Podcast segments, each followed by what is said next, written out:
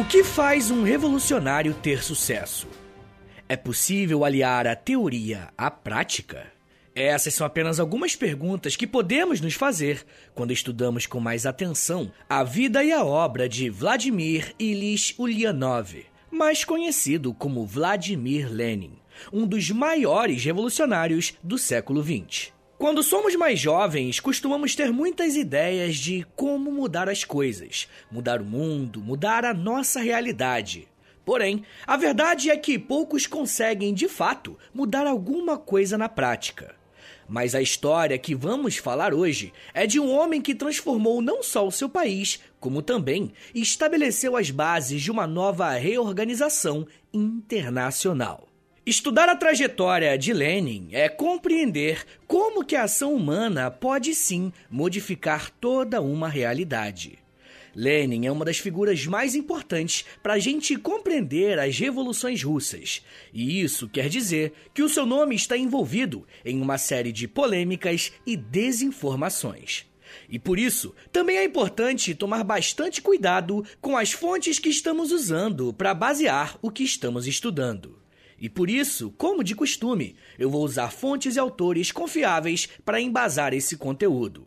A fonte que eu usei está na descrição desse episódio. Quando Vladimir nasceu, o Império Russo estava enfrentando uma série de problemas. E mesmo sendo gigantesco, o Império precisava lidar com as suas contradições. No final da década de 1850, os russos foram derrotados por uma aliança ocidental pelo controle da Crimeia. Internamente, o povo vivia em uma enorme crise financeira, enquanto a nobreza tinha uma vida muito boa e próspera. E é nesse contexto que Ilya Nikolaevich Ulyanov e a Maria Alexandrovna Blank se conhecem e se casam.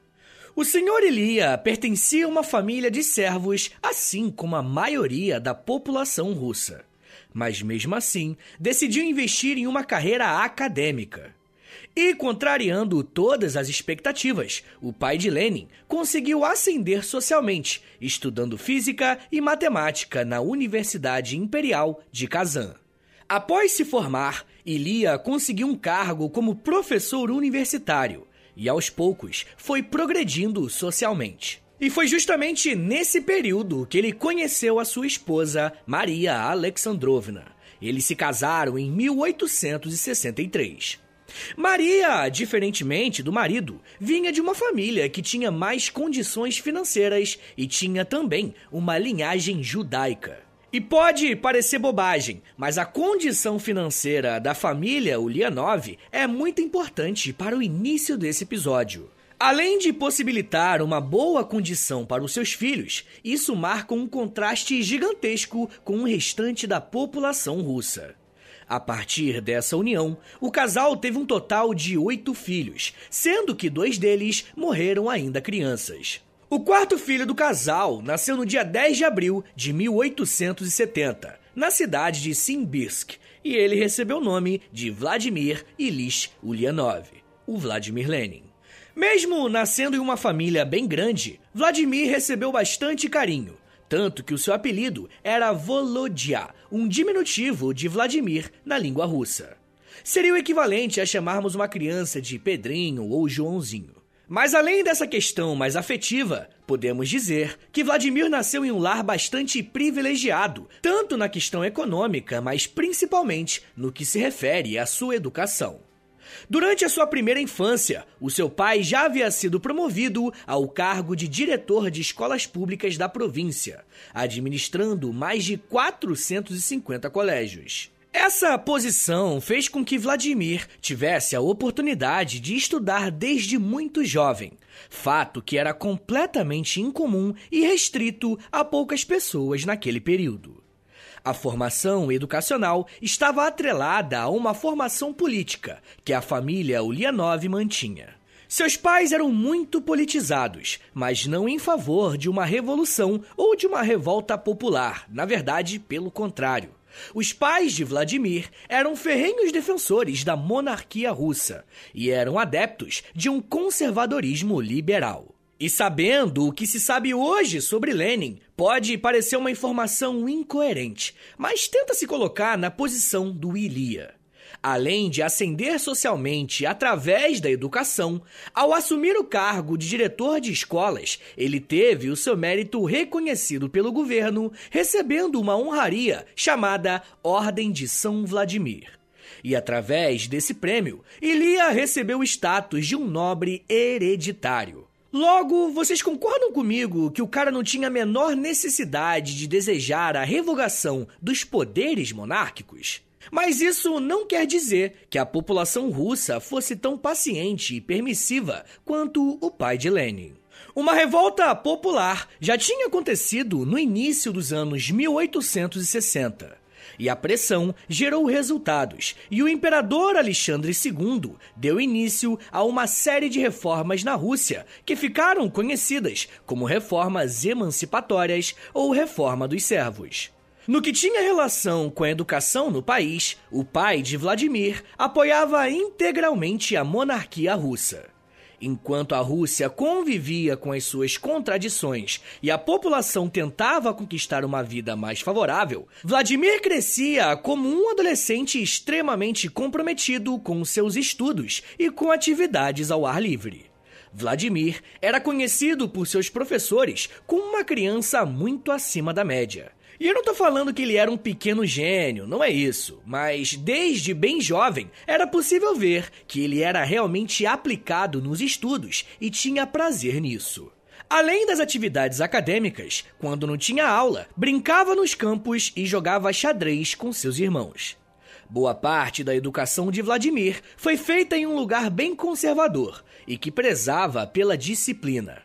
E sem dúvidas, o ginásio clássico de Simbirsk foi uma das principais referências na formação do jovem Vladimir. Porém, o que não se sabia até então é que, por conta de algumas tragédias, a história da família Ulyanov e de toda a Rússia mudariam completamente. Não é porque a família Ulyanov era grande, próspera e reconhecida na Rússia como uma família nobre que eles não tinham os seus problemas internos. Quando Ilia recebeu seu título de nobreza e um cargo na administração czarista, logo ele se tornou uma voz muito ativa no combate ao radicalismo político. Porém, por mais irônico que possa parecer, um dos seus filhos estava indo para o caminho oposto dessa ideia. E não, eu não estou me referindo ao Vladimir, e sim ao seu irmão mais velho, Alexandre Ulyanov, chamado por Lenin de Sasha. Sasha era um universitário da Universidade de São Petersburgo. E foi no campus que ele começou a ter contato com as ideias mais radicais à esquerda. Porém, como a Rússia era uma monarquia absolutista, qualquer texto ou livro que tivesse um caráter revolucionário era completamente proibido. Mas mesmo assim, na universidade, Sasha conseguiu ter acesso a esses textos vetados pelo governo. E após se radicalizar, Sasha ficou convicto de que a Rússia só iria prosperar caso o czarismo fosse derrubado de uma vez por todas. E é nesse período que ele ingressa em uma organização revolucionária chamada Vontade do Povo, que tinha como principal objetivo destruir a monarquia. Mas as coisas só desandaram de vez no ano de 1886, foi nesse ano que o pai de Vladimir foi vítima fatal de uma hemorragia cerebral. Nessa época, Vladimir tinha apenas 16 anos de idade e uma de suas principais referências tinha acabado de morrer. A família ficou devastada e como estamos falando de uma sociedade patriarcal, né, ou seja, uma família onde a figura paterna é muito importante para a continuidade do legado e das propriedades, quem assumiu o comando das coisas foi o filho homem mais velho, Alexandre Ulyanov. Só que, como vocês podem imaginar, o Alexandre não estava muito afim de cuidar da família e tocar os negócios do pai. O que ele queria mesmo era derrubar o czar Alexandre III. Sasha, ao lado da vontade do povo, organizou um atentado contra o monarca, onde ele ficaria responsável por construir uma bomba. O ataque ao czar foi planejado para acontecer no dia 1 de março de 1887. Essa data era bastante simbólica, porque foi seis anos antes que o czar Alexandre II tinha sido assassinado. Só que os planos de Sasha e dos seus parceiros acabaram não dando certo. E isso porque eles foram descobertos e desmascarados. A polícia russa conseguiu agir a tempo de evitar o atentado, e 72 conspiradores foram presos, incluindo Sasha. No mês de maio, Alexandre Ulyanov teve a oportunidade de comparecer a um tribunal para ser julgado. E nessa oportunidade, ele reforçou a sua posição de apoiar e sustentar um ataque terrorista contra a monarquia. De acordo com ele, o czar governava de maneira autoritária e absolutista. Logo, essa ação era mais do que justificada. Diante da sua confissão, o tribunal condenou Alexandre Ulyanov à morte pela forca. Assim, o irmão mais velho e mais querido de Vladimir faleceu no dia 8 de maio de 1887, com apenas 21 anos. E em um intervalo de menos de dois anos, Vladimir havia perdido o seu pai e o seu irmão mais velho. Como Sasha era o responsável por carregar o sobrenome da família, após a sua condenação, eles perderam o status de nobreza e passaram a ser rejeitados pela elite russa. Se antes estávamos falando de uma família que gozava de prestígio social, agora estamos falando de uma família que era considerada um párea na Rússia, por conta desse envolvimento com a tentativa de um assassinato de um czar. Bom, e como que isso influenciou Vladimir. Em um primeiro momento, parecia que ele continuaria sendo um ótimo aluno como sempre foi. Mas não demorou para que ele nutrisse um ódio mortal contra a monarquia russa, e esse sentimento o impulsionou a ingressar em movimentos revolucionários, assim como seu irmão. Após a morte do seu pai e irmão, todos esperavam que Vladimir se rebelasse imediatamente, mas isso não aconteceu. Ele continuou seus estudos no ensino básico e se formou com louvores. Ele teve as melhores médias e recomendação de todos os professores para seguir para o ensino superior. E ainda em 1887, Vladimir entrou na Universidade de Kazan para estudar direito. No final desse mesmo ano, Vladimir já estava organizando manifestações contra o governo, que havia proibido a organização das entidades estudantis dentro da universidade. Só que essa manifestação saiu um pouco do controle e ele acabou preso e, em seguida, expulso da universidade. O cara mal tinha entrado para estudar e já tinha sido expulso. Para muitos, essa situação poderia ser encarada como um choque de realidade e a expulsão poderia levá-lo a pensar em baixar um pouco a tensão. Mas definitivamente não foi isso que aconteceu com Vladimir. Após essa repressão, ele se envolveu ainda mais com organizações civis que lutavam por mobilizações sociais na Rússia. Não podemos esquecer que estamos falando de um país gigantesco e que passava por muitas dificuldades financeiras. O que aconteceu na universidade deixou Vladimir marcado e um órgão do governo o exilou em uma província russa chamada Kokushkino, onde a sua família tinha uma propriedade. E é nesse ponto da história que a sua mãe intervém. Preocupada com a radicalização do filho e com os rumos que a sua vida estava tomando. A senhora Maria Alexandrovna usou o resto de influência que lhe restava para apelar ao governo que liberasse o seu filho para voltar para casa e estudar. O governo concedeu o pedido da sua mãe e Lenin passou a estudar na Universidade de São Petersburgo. Vladimir aproveitou esse breve período exilado para se aprofundar em algumas leituras mais revolucionárias quando retornou para a cidade, ele teve contato com um homem chamado Nikolai Fedosiv, que é conhecido como um dos primeiros a levar o pensamento marxista para dentro da Rússia. E através dessa amizade que o Vladimir tem o seu contato com os textos de Karl Marx, principalmente com O Capital, escrito algumas décadas antes. Conhecer o marxismo foi um divisor de águas na vida de Vladimir. A partir de então, ele se tornou um leitor voraz desse tipo de teoria e começou a pensar o mundo a partir da perspectiva da luta de classes, entendendo que o mundo deveria caminhar para uma sociedade comunista. A essa altura, com apenas 19 anos de idade, Vladimir já estava completamente envolvido com as ideias revolucionárias, ao ponto de ser o primeiro a traduzir para o russo, em 1889, o livro Manifesto do Partido Comunista. Se liga só no que o professor Luiz Alberto Muniz Bandeira conta sobre o fascínio que Vladimir tinha com as ideias revolucionárias. Abre aspas. O jovem escutava atentamente tudo o que se relacionava com as atividades ilegais, a luta clandestina. Ora, alguém contava como fugiu da prisão ou da Sibéria. Ora, outro narrava como forjou um passaporte e pôde atuar sem cair nas malhas da polícia. Assimilava, enfim, todo aquele conhecimento e toda aquela vivência. Fecha aspas. Se num primeiro momento essas histórias o encantavam, em poucos anos, ele próprio passaria a ser uma liderança teórica e política do movimento revolucionário. Eu ainda quero contar com mais detalhes de que forma que isso aconteceu e como que ele se tornou, talvez a figura mais importante da história revolucionária russa. Mas me dá um minutinho aí, tá, gente? Que daqui a pouco a gente volta e eu falo um pouco mais sobre radicalismo, União Soviética, Revolução, Partido Comunista e escrita. Segura aí, que é um minutinho só.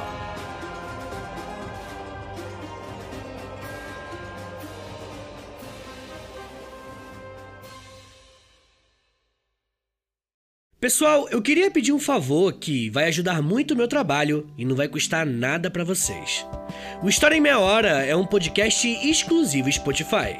E para essa parceria continuar sendo frutífera, os números são importantes. Por isso eu queria te pedir para clicar em três coisinhas aí no seu Spotify.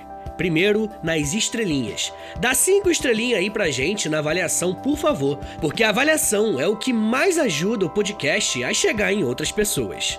Segundo, já aproveita e clica em seguir. E se você quiser receber no seu celular um aviso de quando tem episódio novo, clica também no sininho. Mas claro, só se você quiser. Obrigado de coração pela ajuda e continue com o episódio.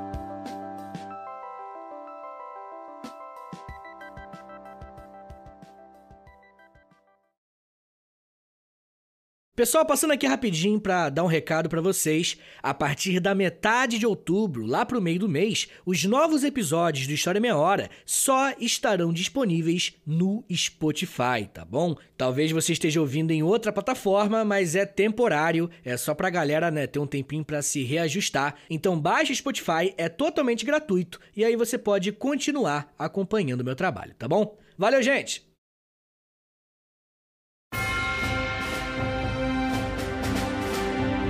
Abre aspas. A insurreição já começou. Força contra força. A luta de rua está furiosa. Barricadas estão sendo lançadas, rifles estão rachando, armas estão efervescendo. Rios de sangue estão fluindo. A guerra civil pela liberdade está ardendo. Moscou e o Sul, o Cáucaso e a Polônia estão prontos para se juntar ao proletariado de São Petersburgo. O lema dos trabalhadores tornou-se liberdade ou morte. Fecha aspas. Essas palavras foram ditas por Vladimir Lenin em referência à Revolução na Rússia em 1905, quando a população pela primeira vez se levantou de forma organizada contra a monarquia dos Romanov. A essa altura, Lenin já era um dos principais nomes do movimento popular. Mas antes das massas irem para as ruas contra o czar, Lenin ainda tinha um longo caminho a percorrer, pois ainda era um jovem estudante que havia acabado de conhecer e se encantado com o marxismo. Em 1893, Vladimir se muda para São Petersburgo e lá começa a atuar como uma espécie de propagandista da causa operária. E mesmo que a Rússia fosse um país atrasado em relação às outras potências mundiais, internamente essa era a cidade mais avançada no quesito industrial. Isso quer dizer que boa parte das fábricas estavam lá. E logo, os operários também estavam. Vladimir sabia que uma eventual revolução só aconteceria após os operários manifestarem a sua consciência de classe.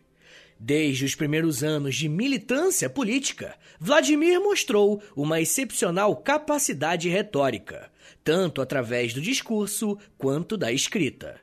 O primeiro tratado político que ele escreveu foi em 1894. O texto se chamava Quem são os amigos do povo e como lutam contra os social-democratas.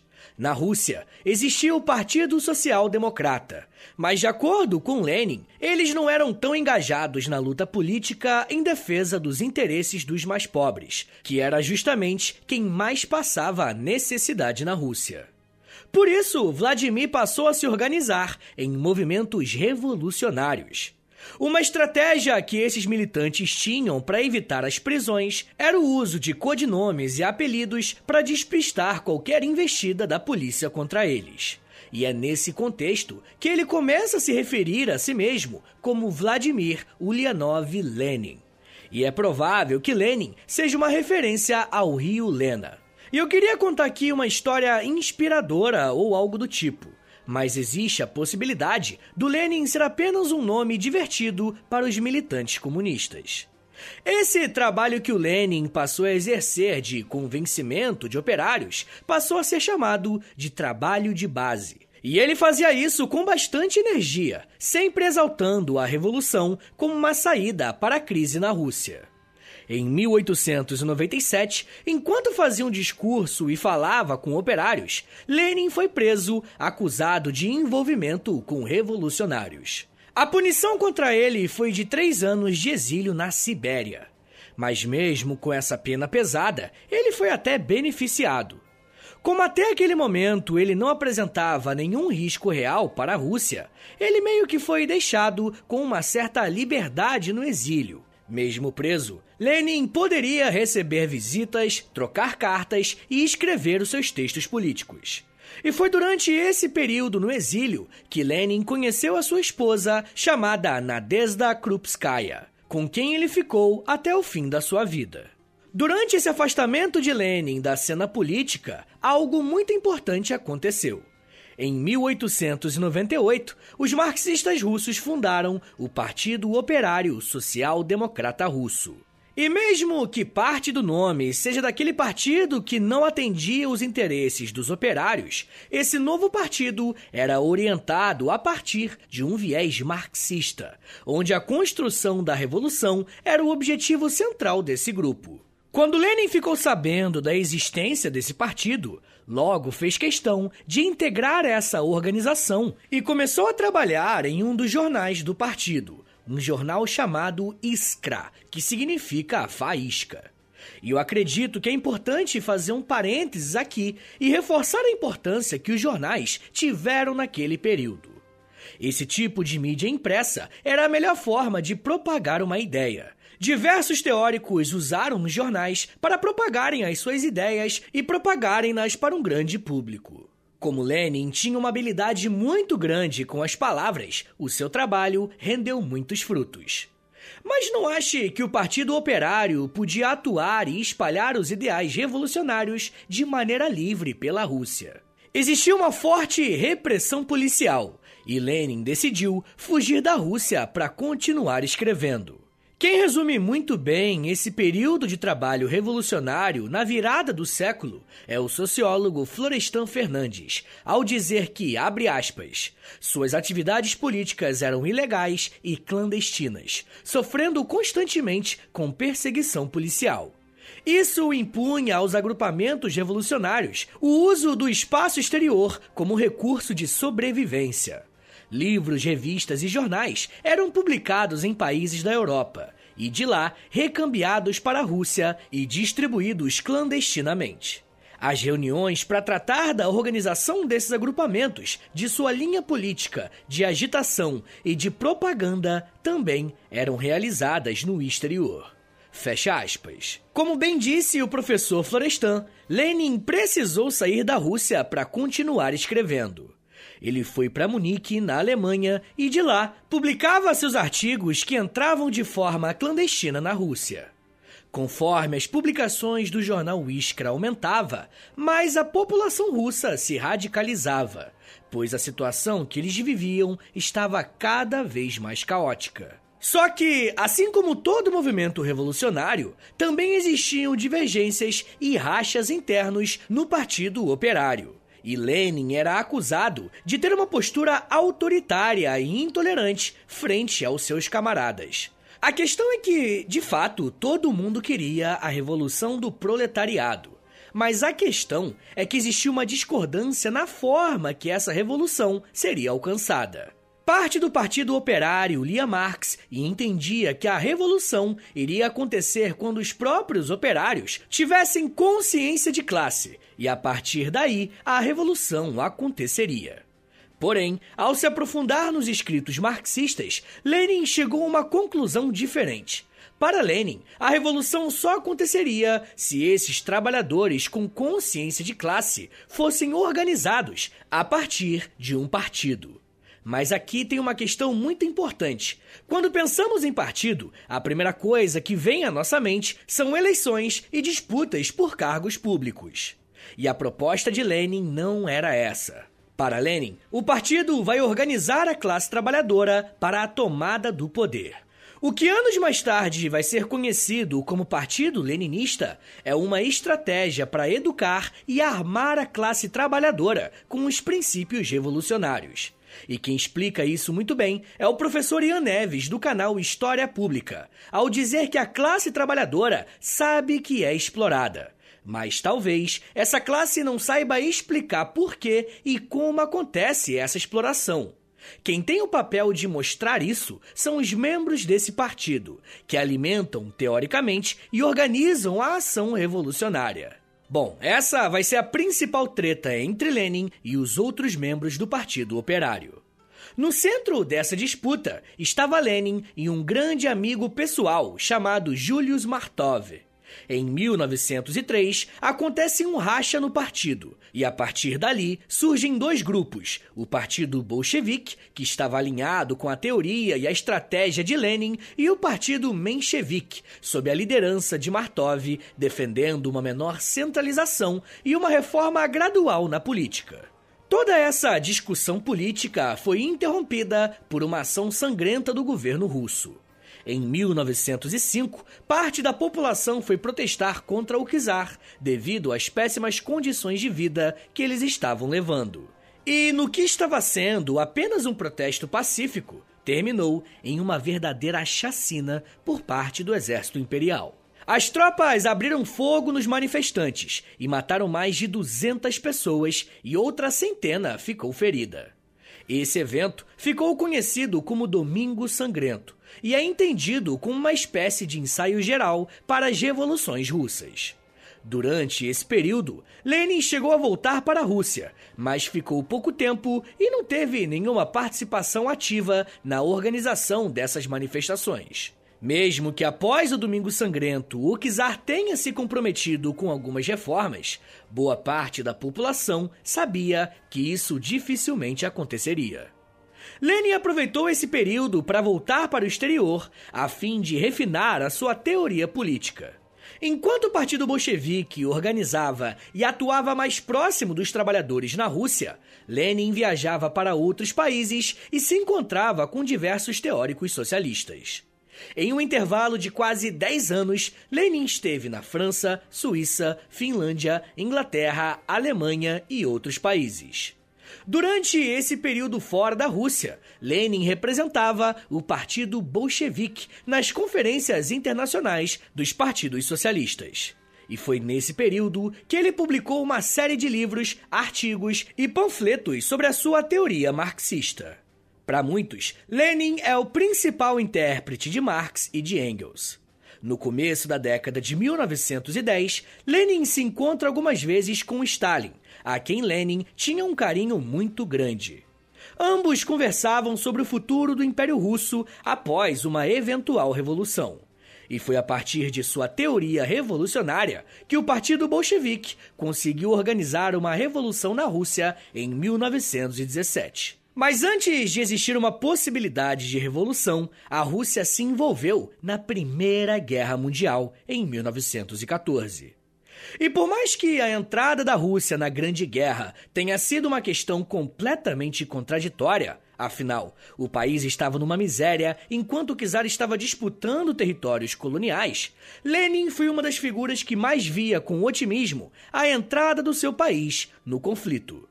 Para ele, essa guerra aceleraria o processo de radicalização da classe trabalhadora. E isso porque as contradições ficariam ainda mais explícitas e a revolução seria inevitável.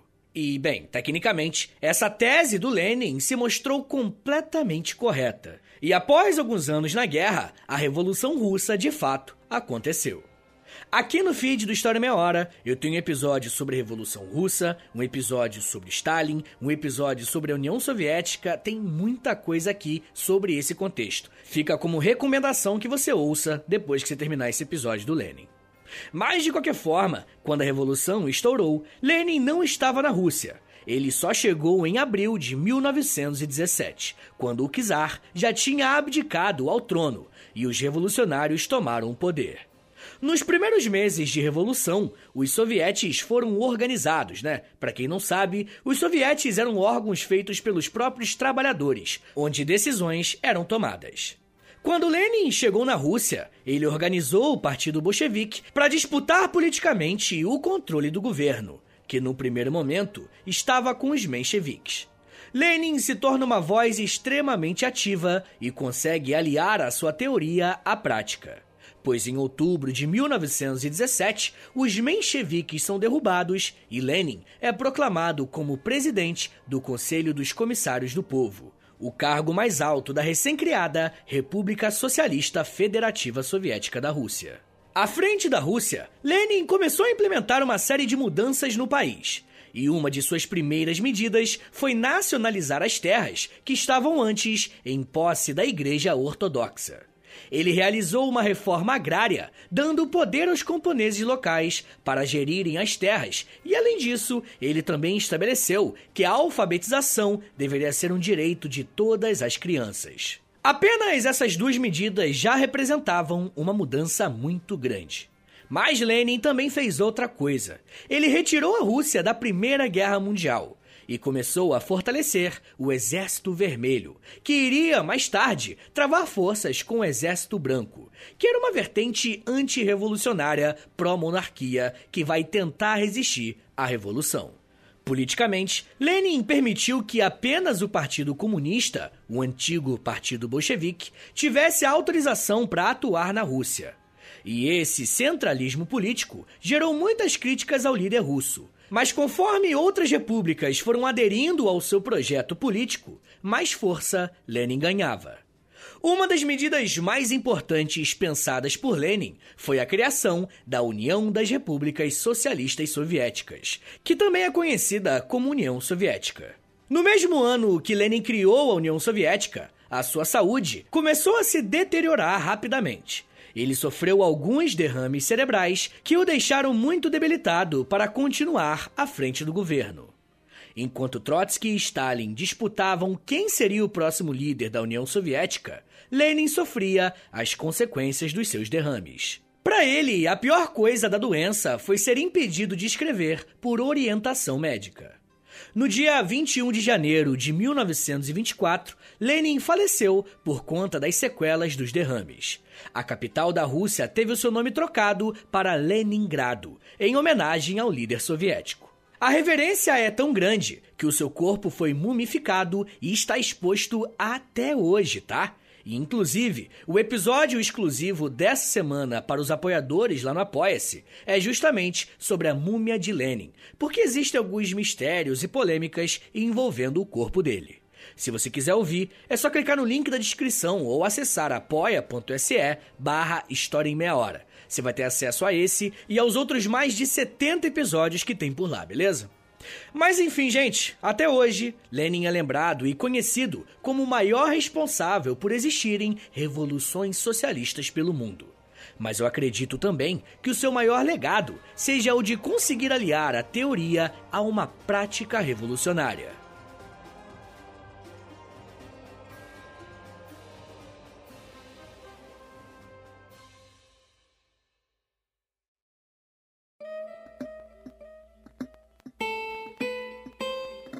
Senhores, muito obrigado por ter ouvido até aqui. Meu nome é Vitor Soares, eu sou professor de História e você acabou de ouvir o História em Meia Hora. Esse tema é bem legal, mas vocês sabem que eu vou ser chamado de comunista para sempre, porque não dá, né? Você conta uma história, você vai lá, pega, pega fontes confiáveis, usa as fontes, você não puxa para lado nenhum, mas mesmo assim sempre vai ter uma galera dentro de um carro de óculos escuro, tá ligado? Tirando aquela foto de baixo para cima assim, te chamando de comunista. Então, por favor, já prepara o paninho aí para me defender. Tô brincando, mas pô, por favor, compartilha esse episódio aí, manda pra rapaziada, tá? Posta lá nos stories do Instagram e aí se me marca no arroba história meia hora, que eu já te agradeço. Mas você pode também fazer a mesma coisa lá no Twitter, tá? E aí você me marca no arroba H30podcast. Se você gosta do História Meia Hora, se você quer ouvir esse podcast por muito tempo, quer que o História Meia Hora domine o mundo, que é isso que eu quero, igual o Lenin, então por favor dá uma passada lá no Apoia-se, beleza? É apoia.se barra História Meia Hora. Você tem acesso a mais de 70 episódios exclusivos, tem Clube do Livro, tem conteúdo diário no Instagram, lá no Close Friends, tem muita coisa. Entra lá no apoia.se barra História Meia Hora, que por lá, fi, é a melhor forma de você ajudar o meu trabalho a continuar, beleza? Mas também tem o meu Pix. Se você quiser dar uma moralzinha aí, qualquer valor é muito muito mais do que bem-vindo. Anota aí, é historiaemmeiahora.gmail.com. Esse é o meu Pix e também é o meu contato, tá bom? Então, se precisar falar comigo, é por esse e-mail aí, tá bom?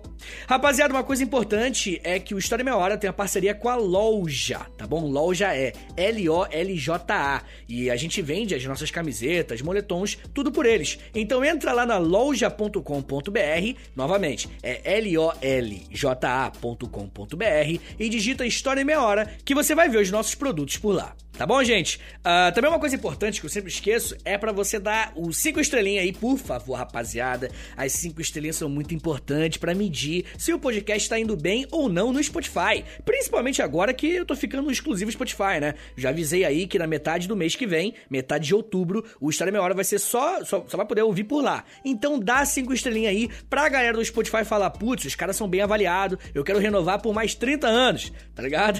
que aí vai dar muito bom para mim, então dá essa moralzinha clique em seguir também. E se você quiser que o seu celular te mande uma notificação quando tiver episódio novo do História Meia Hora, você clica também no sininho, tá bom? Que aí ele vai te avisar. É isso, gente. Me siga nas redes sociais. É arroba no Twitter, no Instagram e no TikTok. Eu tô fazendo vídeo todo dia lá no TikTok e no Reels também no Instagram. Inclusive, acabei de pegar 100 mil seguidores lá no Instagram. Olha que maneiro, gente pra caramba. e é isso, gente. Me segue lá pra dar essa moralzinha. Tá bom, gente? Então é isso. Muito obrigado, um beijo, até semana que vem! E valeu!